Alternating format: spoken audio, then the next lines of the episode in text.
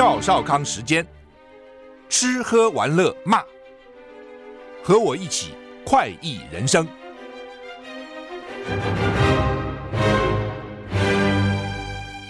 我是赵少康，欢迎来到赵少康时间的现场。台北股市真的假的？眼睛就眼睛一花，现在上涨五百四十四点啊，大涨五百四十四点、啊。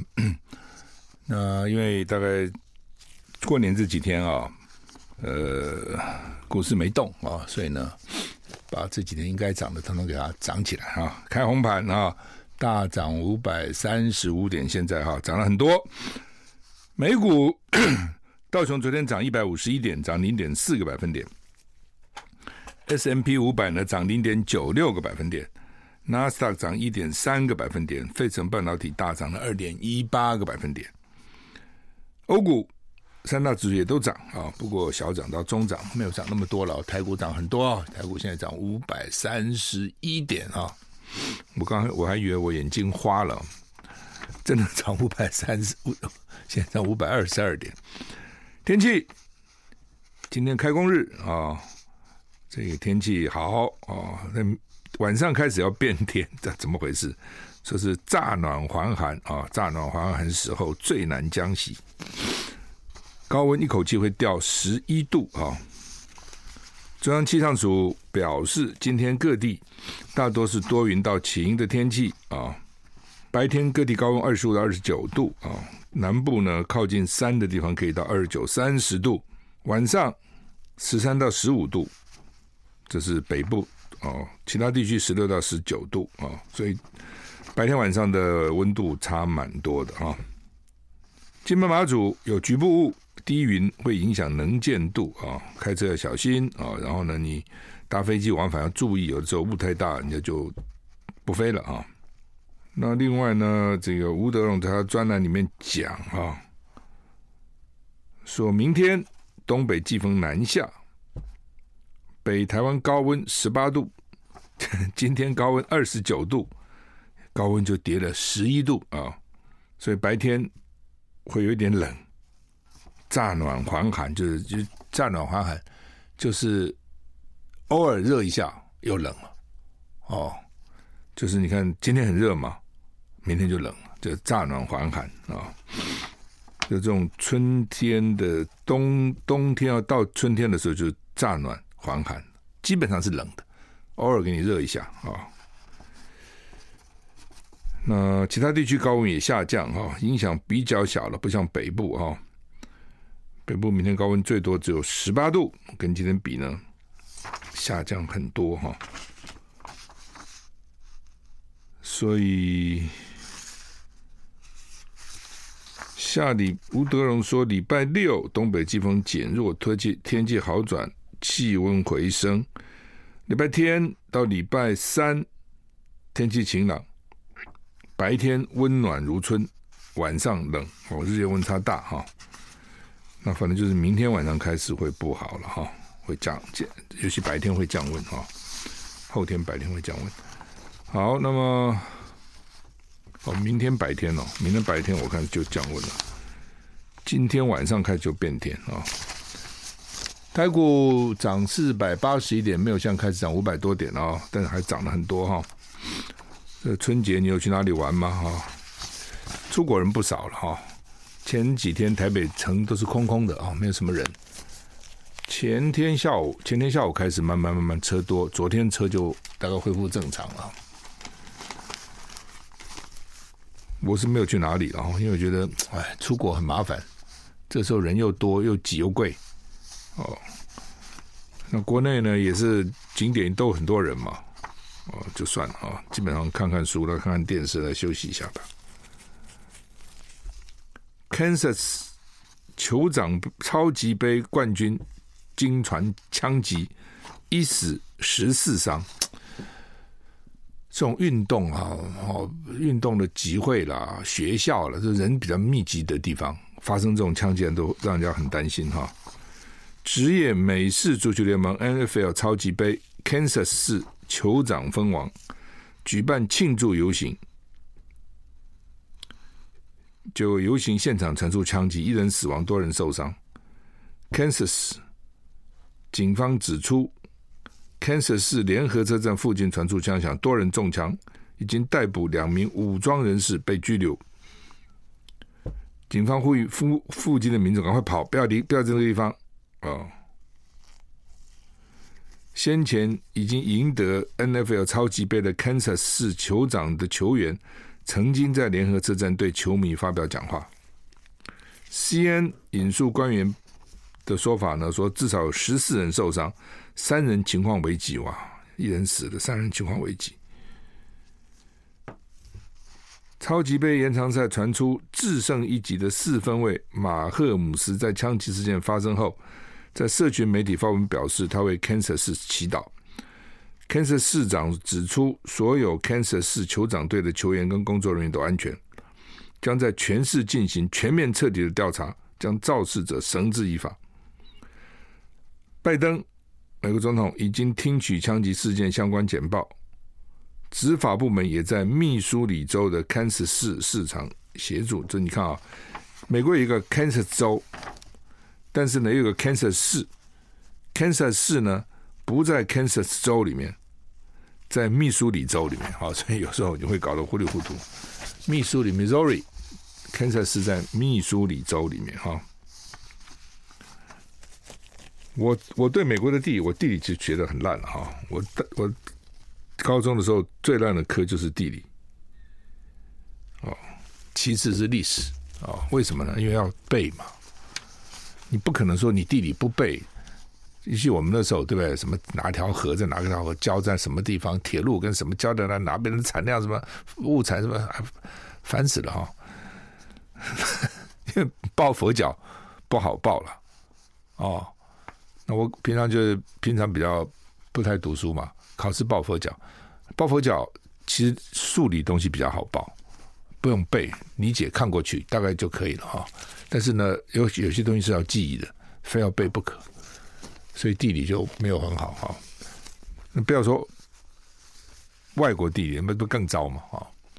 所以在美国的这个地理知识完全是申请大学来的。那时候怎么知道？那是我也没有什么兄长，父我父亲也没留过学。什么都不知道，问谁呢？那那个时候呢？你说很多学长问他，告诉你学长出国都不回来的，你根本在台湾碰不到一两个留学回来的人，尤其学工程的，他干嘛回来呢？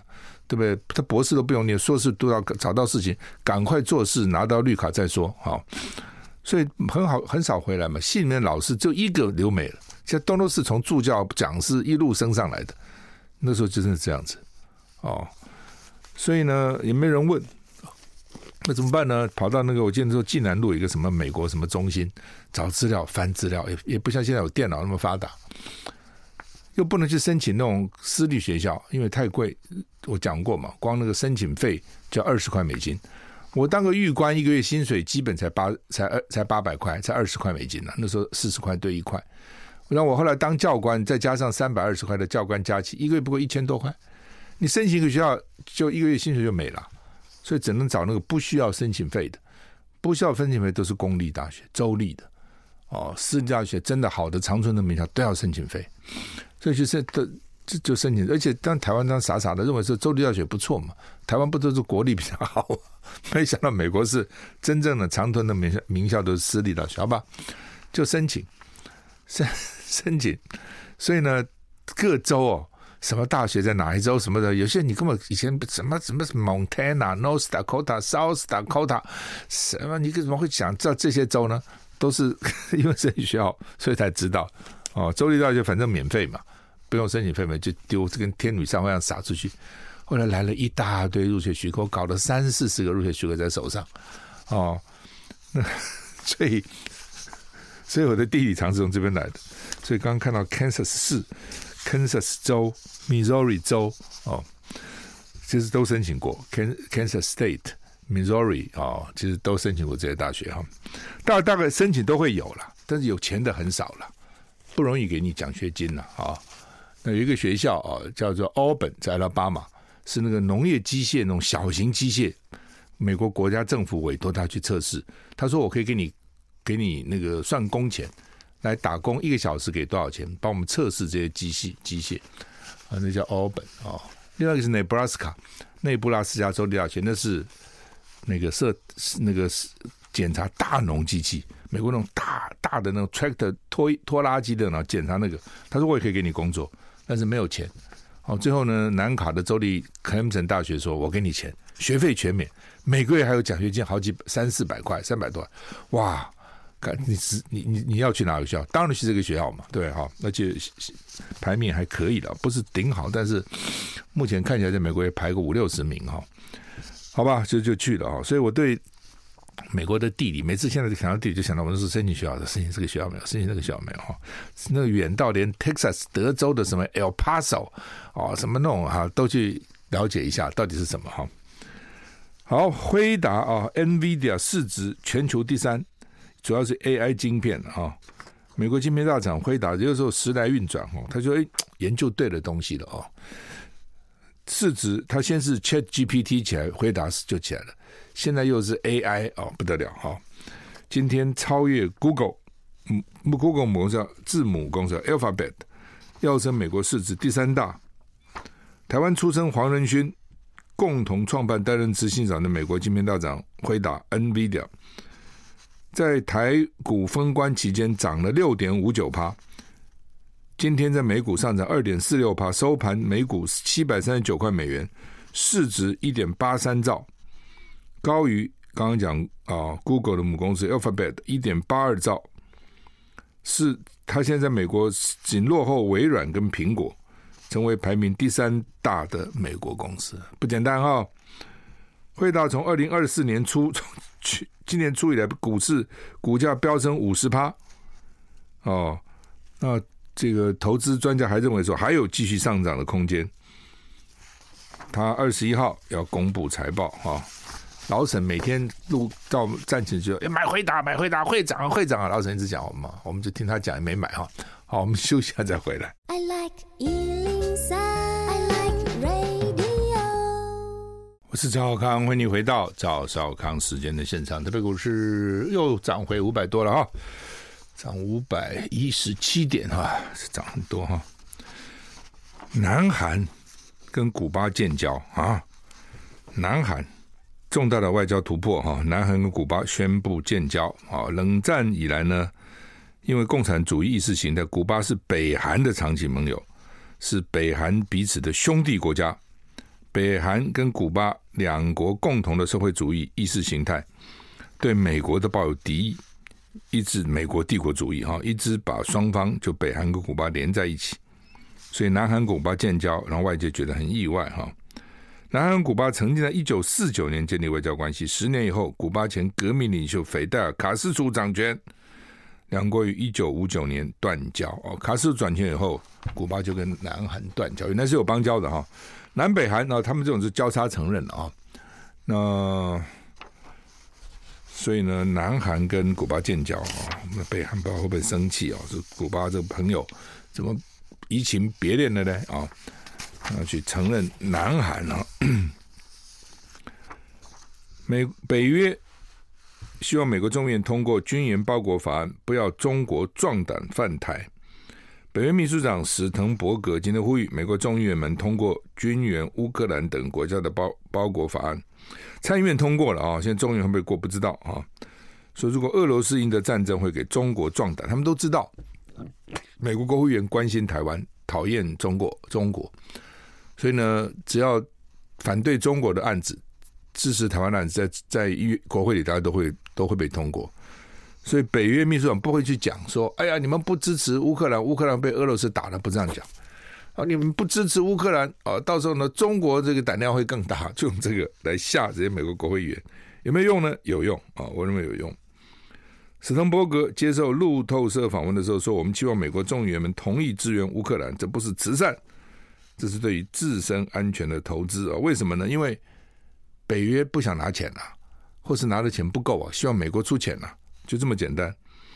所以你看，川普如果当选会不会给钱？我看大有问题。史滕伯格说，如果俄罗斯总统普京在乌克兰获胜，这就是对独裁领袖释出讯息，就是他们可以用军事力量取得他们想要的东西。那这个时候世界会更危险，我们就更脆弱哈。斯滕伯格说：“今天是乌克兰，明天就可能是台湾，因为北京正在密切关注乌克兰。”参议院已经通过这个九百五十三点四亿美元援助法案，主要是给乌克兰啊、哦。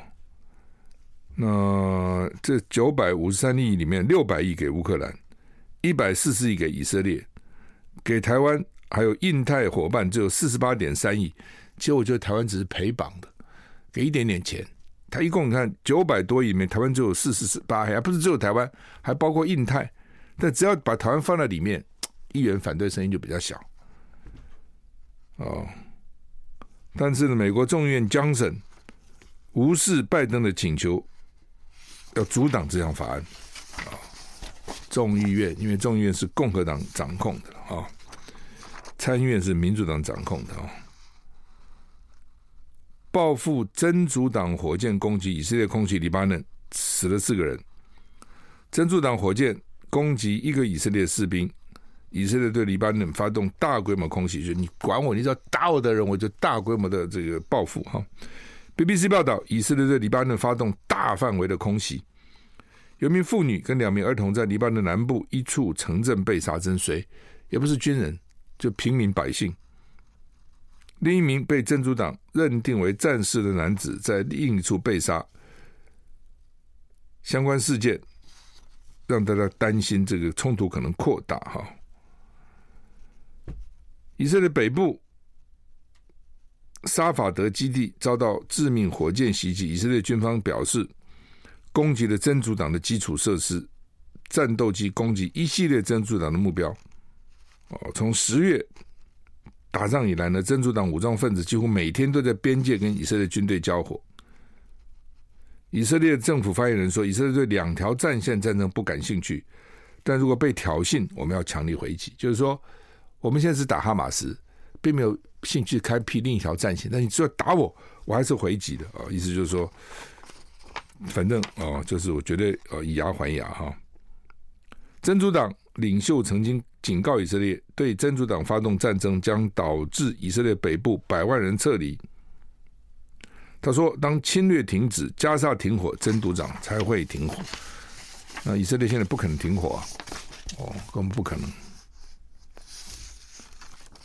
台湾有个网红叫晚安小鸡，你们知道没？不知道哪里网红，跑到柬埔寨诈骗园去直播，播到一半断线。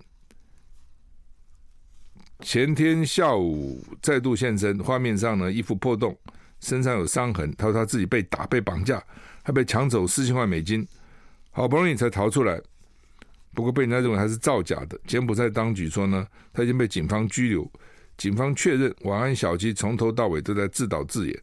声援他的网红阿闹也同时被捕，疑似共犯同伙。阿闹之前曾经开直播力挺晚安小鸡，柬埔寨直播没造假，还说没人会拿生命开玩笑。到底真的假的？台湾的刑事局说，晚安小鸡散布不实讯息，为了尊重当地司法，以前类似的案件，柬埔寨警方有可能会以煽动歧视罪。提供虚假申报罪、非法干涉公共职能行使罪三条罪名侦办移送，就我们的刑事局也不敢去抗议，我们要尊重，恐怕要在当地被关起来，刑满后驱逐出境。柬埔寨警方认为王安小鸡故意损害柬埔寨形象，今天下午要开记者会说明。外交部说没有接获外管通报急难救助，将跟警政署保持联系，通报也没用，因为你跟柬埔寨也没有什么外交关系啊，就很难了。你能去怎样呢？啊，那到底真的假的也不知道。他反正直播到一半，就是他们被抢啊，被什么，被这个，被那个啊。然后柬埔寨就是他作假啊，乱讲啊，故意破坏我们的形象啊，等等。休息一下就回来。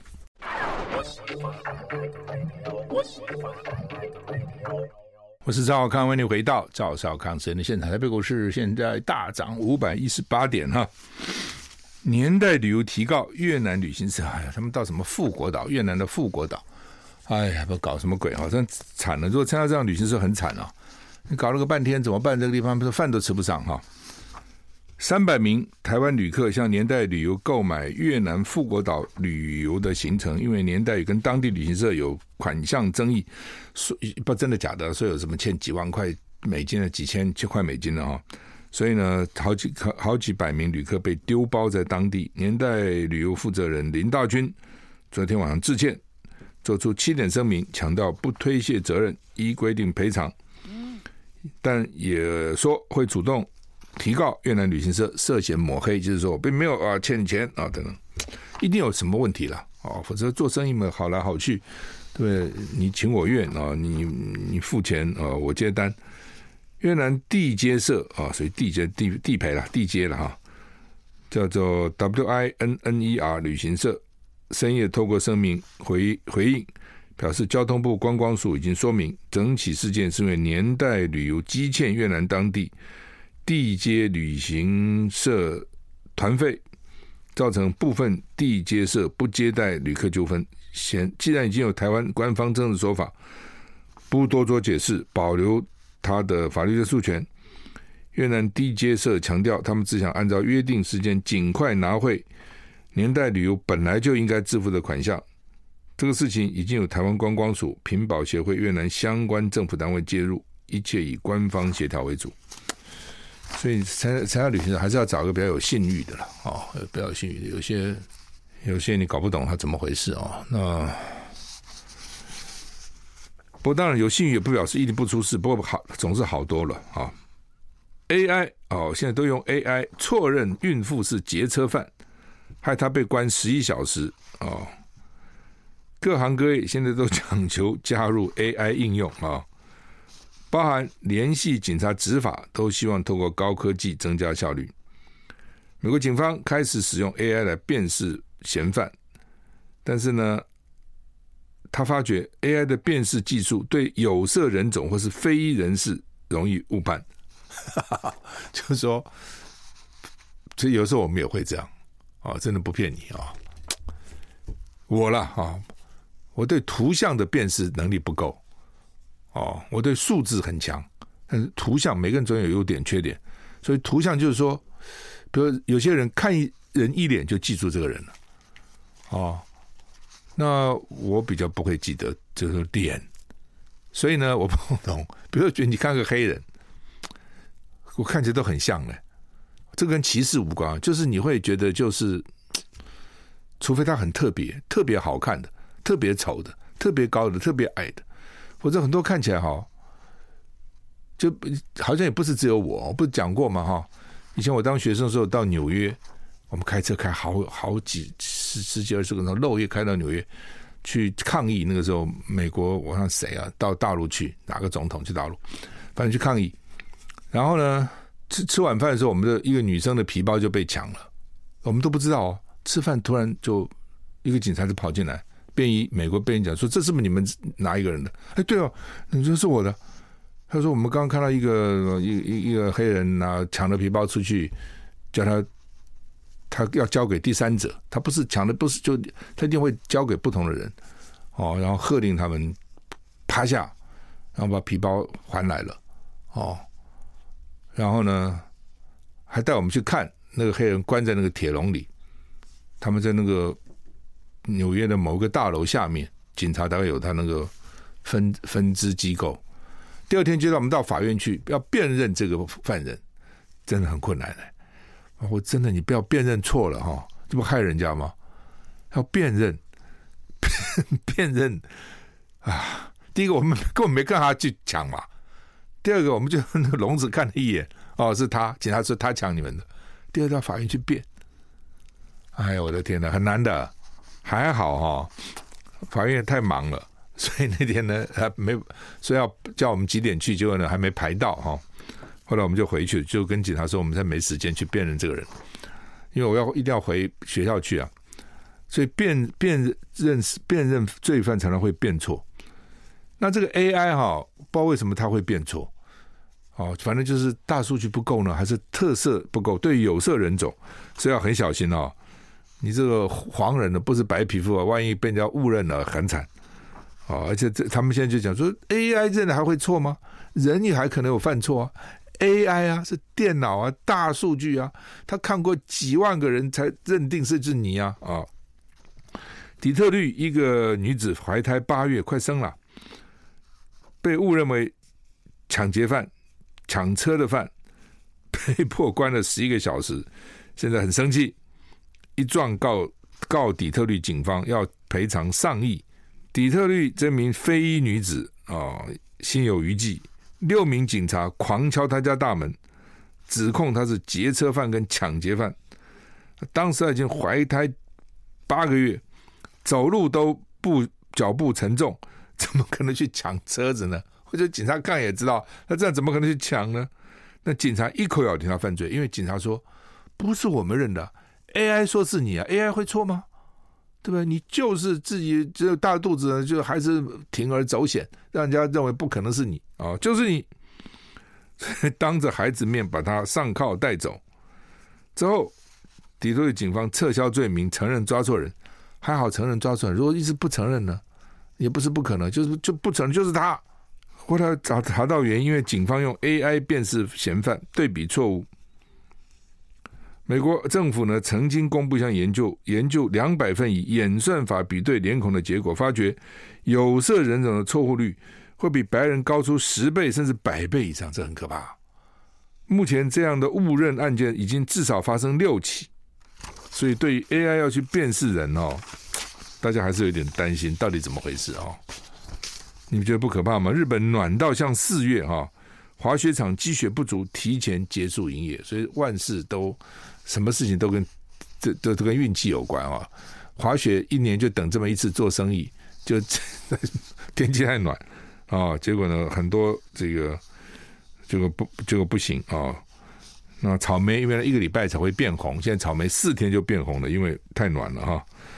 好，我们休息一下再回来。I like 103, I like radio。我是赵少康，欢迎回到赵少康时间的现场。台北股市大涨四百八十一点啊！中时报头版头登的印尼大选啊，普拉博沃宣布胜选，之前就是他可能会胜选了。我看那个经济学人就要这样讲，他是国防部长哈，就是军头了哈，所以大家认担心印尼会不会又回到比较军事统治的这样的的这个状况哈。那原来的总统的儿子当副总统哦，显然都已经政治交易哈，就我支持你啊，我儿子要当副总统，你将以后呢可能要当总统，好等等哈。那印尼是可以海外投票的哦，因为他们海外的劳工很多，所以台湾的印佣其实是可以投票的，在台湾可以投。哦，中国时报这边讲说，吉隆坡就有二十二万三千个选民在吉隆坡投票，其实吉隆坡离印尼已经很近了。旁边也不远，马来西亚、印尼嘛，新加坡都在那一带，但是呢，回去总是麻烦呐，对吧？而且要做什么？做什么交通工具？所以呢，可以啊。所以你就从刚印尼就知道说，应用在台湾都可以投他们的总统。我们台商跟我们的华侨在国外不能投我们，不能投我们的候选人哦。就民进党一直抵死反对，抵死这个抵抗哦。其实很多事情哦。不一定像民进党想的这样，哦，你要有个要有点骨气嘛，哦，就是他认为说台商就不投他，华侨不投他，其实不一定啊。美国海外那个支持台独的华侨也很多啊，台侨很支持民进党的，对不对？那现在大陆台商越来越少了，因为台大陆最近经济也不好，而且台商慢慢慢慢也没有像以前那个地位了，对不对？所以留下来的台商不见得都。不不一定不支持民进党，不一定了哦。常常有时候要为一个制度来着想，不是不要因人设事。你譬如说最早的时候，他们就说以目前这个立法院这个制度，国民党就万年执政党，外至少在立法院万年多数党，就不是啊。好几次民进党都超过国民党啊。哦，真的，原来他们认为说，你看这个选举制度，原住民大家都是国民党的，离岛的什么金门、马祖、澎湖也是国民党的。哦，那么加加加加，国民党的基本就已经多少票了？哦，等等，结果呢？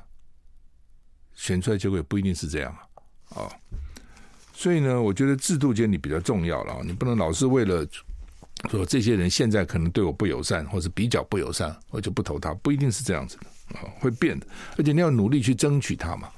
你以你目前这个情况，你敌视台商，你只是想赚，想他们去帮你赚钱，赚很多外汇，但其实你是敌视他，那他怎么会心向你呢？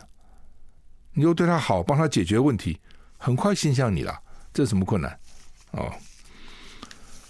那联合报头版跟中国时报，联合报头版头了，中国时报头版第二三条是讲说，大陆有两个有一个快艇翻覆死两个人，就是越界越到越到我们这边来哈，金门北定东一点二海里，就是一点七海里是禁禁止的水域，就是一点七海里不能进来，他进来了零点五海里，追他，追他就他就跑。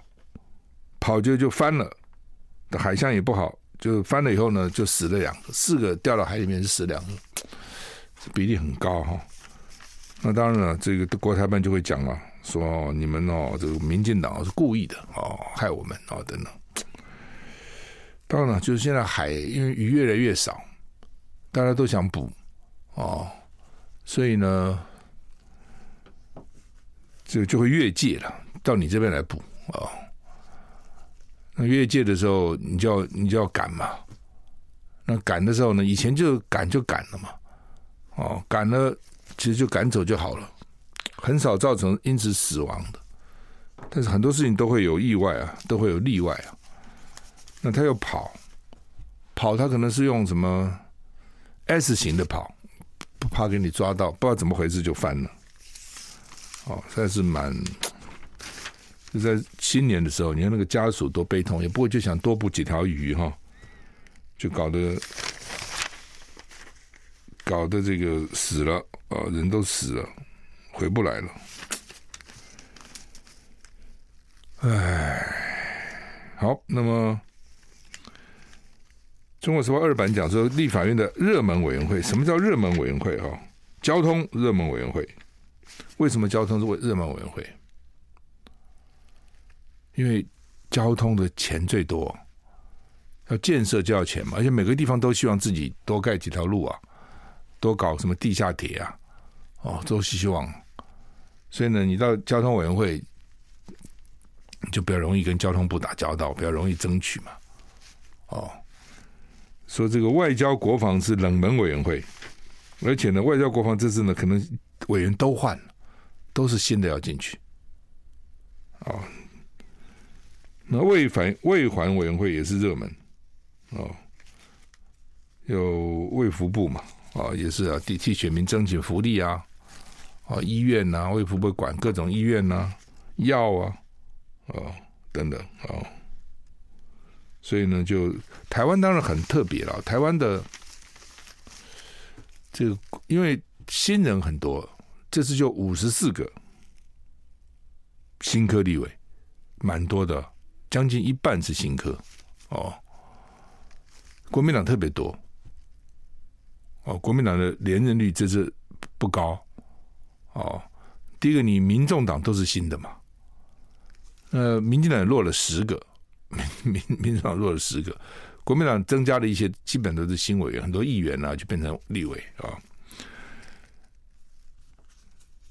所以国外的话一般都是资深了。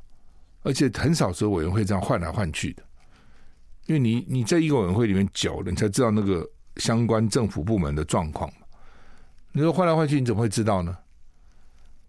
哦，部长可能换来换去，但是这个委员在那边很多年，比部长还还有权威，还清楚那几个部会的运作。部长很可能是新人进来，根本搞不清楚怎么回事嘛，啊。所以，但台湾就是。蛮怪的啊，台湾的这个制度蛮怪的啊，甚至都要靠抽签来决定委员会。国民党现在有一套积分制度了，啊，你是什么资深啊？你是什么？反正就是他用各种制度来来累积他的积分啊，因为说搞不定啊，就变成这样子啊。翻过来 A 三版《中国时报》呢，有我昨天提了一个修法的案子，啊，所以他把它在。NCC 人事案，赵浩康抛修法防万年委员，在中国时报 A 三版的头哦，什么意思？我之前曾经提出，NCC 委员应该按照政党比例来推荐啊，我们休息一下再回来。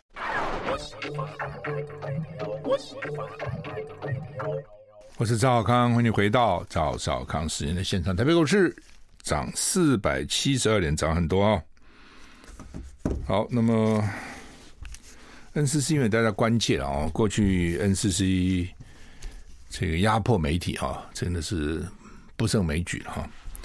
那所以我才讲，我说应该按照政党比例哈推荐啊，推荐啊。那所以推荐就是他应该尊重各党嘛。就你，哎，你这个党推荐几个给我？那按照政党比例推荐，那 NCC 现在七个委员，这是明定在 NCC 组织法的，那就是三三一嘛。按照现在政党比例，就民进党三个，国民党三个，民众党一个。但是赖清德个性很强，不照你建议做的，那怎么办？那就否决他嘛，因为他人是要送到立法院否决，否决，否决，有四个七月三十要到期。但是否决以后呢，法律有问题的。法律规定，否决以后新的不能来呢，旧的继续干，干干到新的来为止。那旧的就是让大家觉得讨厌 NCC 的地方啊。那旧的继续干，那是什么意思？你否决它有什么意义呢？所以必必须要修它的组织法第四条第五项。哦，那我我仔细看啊，是说也跟律师讨论哈，就是说呢，这个你必须要修第四条第五项。哦，他当时讲说，如果啊，这个那法律是这样的啊，本委员会任期届满哦，那未能依前项规定提任，哦，原任委员之任期呢，一直到新任委员就任为止。哦，所以说你新任委员不就任，我旧委员就一直延，那我就把它改成本委员会任期届满，未能依前项规定提任，或提任未能通过立法院之同意时。原任委员之任期即应终止，不得延任。哦，那好了，那另外呢？N.C. 组织法第十条第三项说，会议之议决应以委员总额过半数之同意行之。就也就是说，我现在干你四个送来，我都不同意嘛，你只剩下三个。那三个到后年七月三十一号，这三个能不能去表决？按照他的组织法是不行的，因为他组组织法呢是说。哦，说这个要总额过半同意才能够行之，所以你三个就不到总额过半，四个才过半，总额是七个嘛。但是民进党可能会赖皮啊，什么叫总额？总额就是现在多少人就叫总额。你既然呢七个干掉四个不过通过，三个三个就是总额，所以过半两个就可以开会。他很可能这样主张，其实不对的。哦，因为他这个总额就是七个，他的法律规定就是七个嘛。那如果你说只现在只要过半，你可以讲说这出席委员过半嘛，这议决行之嘛。他不是讲出席委员，他的总额啊，应该七个。可是呢，你不敢讲民进党会不会赖皮，所以干脆也把要既然修一不做二不休，就把这个第四条也给他修了哦。所以呢，第四条我就把它改成会议之议决应以委员总额七名，本来是总额过半数之同意行之，总额。再加上七名，只过半同意行之，好，所以这个这个组织法修，那这样的话就防止啊委员变成万能委员，或者你一直不不通过他，他旧的一直干着干着变成万，像以前那个老立委一样变成万年委员，好，好，当然民进党的委员说，哎，赵少康凭什么提这个建议？他什么身份提什么身份呢？我一个老百姓身份也可以提建议啊，一个前立委身份也可以提建议啊。哦，一个政治评论者的身份也可以提建议，都可以啊。建议还不能提吗？好，那陈朝平啊，这个陈朝平老朋友了啊，他在中国时报的这个民意论坛吧，他们叫时论广场，也提一个，就是釜底抽薪，彻底改革 NCC。他当然提的更更彻底了哈。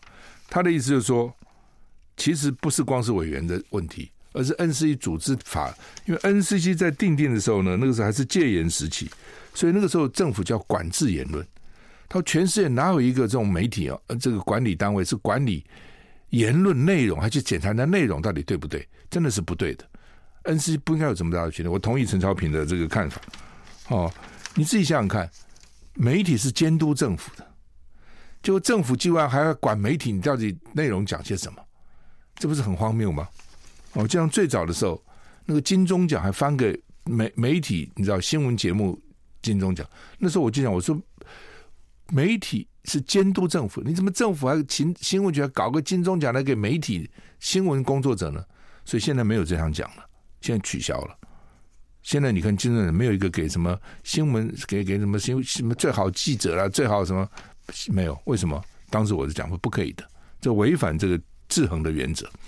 那同样的，你你现在政府你怎么可以搞一个 NCC，然后呢来管媒体呢？那媒体是管政府，是监督政府的。哦，所以呢，按照陈陈陈超平的讲法，就像这种都应该都是很荒谬的。我同意啊、不过这个改就很麻烦，要彻底的改啊、大改特改啊、去年啊、去年我们只生了十三万多的 baby，哦，十三万五了，十三万五千大概。去年全年新生的是小孩子是十三万五千五百七十一人，那今年是龙年。大家期望能够多一点，但是他们说多有限，多五千个最多，是这么少，都这么这么少呢？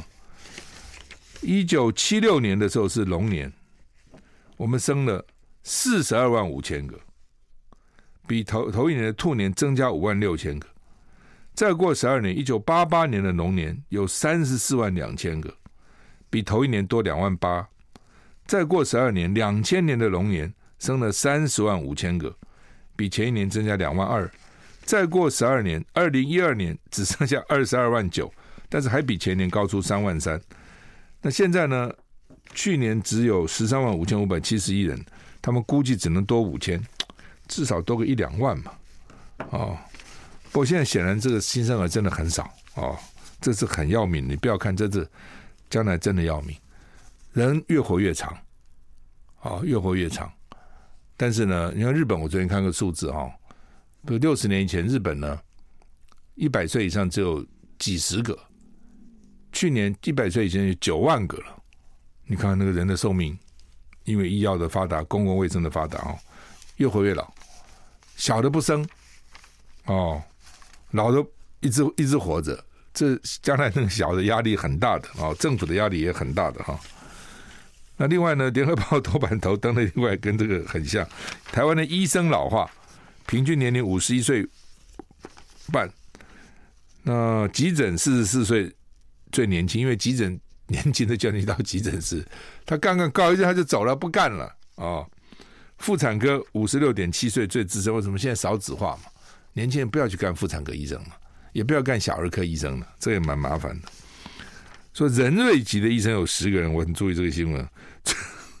最老的医生台湾有多少岁？你知道吗？一百零五岁。一百零五岁还在看病哈、哦，那他的病人可能都死了。我我这样讲不对的，说他以前年轻的时候的病人可能都不在了。啊，我知道有些老医生九十岁还在看，很多人说九十岁看，我说这个还有道理，因为他的病人可能也就是八九十岁了嘛，搞不好有的病人比他还老，比如什么高血压啦、什么心脏病啊、糖尿病，他看他一辈子，那玩意就是看看有没有变化，吃药，反正就吃那些药。一百零五岁真的很老嘞。哦，一百零五岁可以教人家怎么活到这么老，我觉得搞不好大家很爱听。我每次看到那种年纪很大的一百岁，我就想就问他孩子，他到底吃些什么？他怎么能活这么老？哦，所以呢，这个一百零五岁的医生真的不容易，你不觉得？哎，一个人活一百岁都要尊敬他，他真是不容易。不管怎样，都是不容易。不过越来越多了。哦，台湾现在活到一百岁以上，哦。听说已经超过四千人，哦，超过四千哦，那台北就占一半，哦，所以这个营养啊，跟卫生医疗还是有关的。好，我们今天时间到了，祝你有一个新的开始。接下来吴淡如给师傅。